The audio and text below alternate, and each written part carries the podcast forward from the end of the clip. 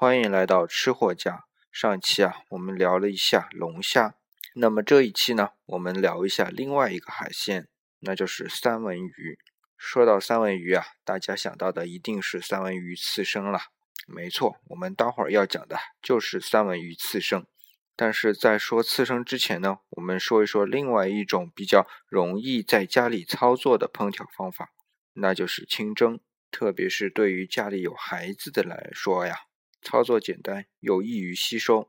不过在这里要多加一句，既然是已经蒸熟了，就不要把鳞和鱼皮给放弃掉哦。因为鱼鳞在蒸熟之后相当的脆，而鱼皮呢又非常的软糯。但是鱼肉啊，在蒸了之后，相对口感就比较柴。如果这个时候加回软糯的鱼皮和清脆的鱼鳞的口感，吃起来会好很许多。好，回过头来，我们来说刺身。其实啊，三文鱼在去了头之后啊，会分大致的分成两部分：鱼中段和鱼尾段。尾段的肉啊比较紧致，而且呢脂肪含量相对较少。所以口感不那么肥，而中段呢也分成两部分，鱼肚和鱼脊，就是俗话说的鱼背啦。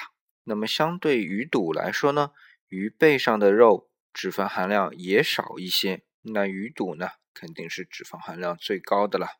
那所以在做刺身的时候啊，要根据鱼的不同部位进行不同的处理。我们经常在刺身店里边啊看到。同样是三文鱼，有不同的形状，有的呢就比较薄，片呢就比较面积呢就比较大，有的呢面积相对小一些，但是呢比较厚一些，而有的呢就是切成啊长方形的柱形，这其中啊其实很有讲究的。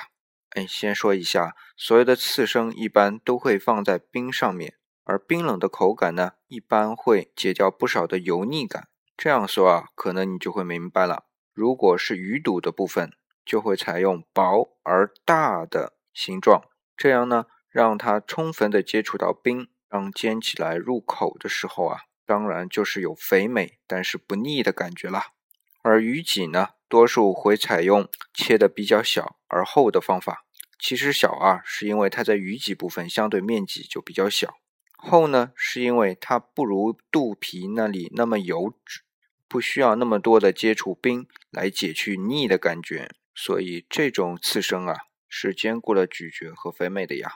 而切成长条形的呢，多数是鱼尾段。如果你是注重咀嚼感而不太喜欢肥腻感觉的话，就选择长条形的吧。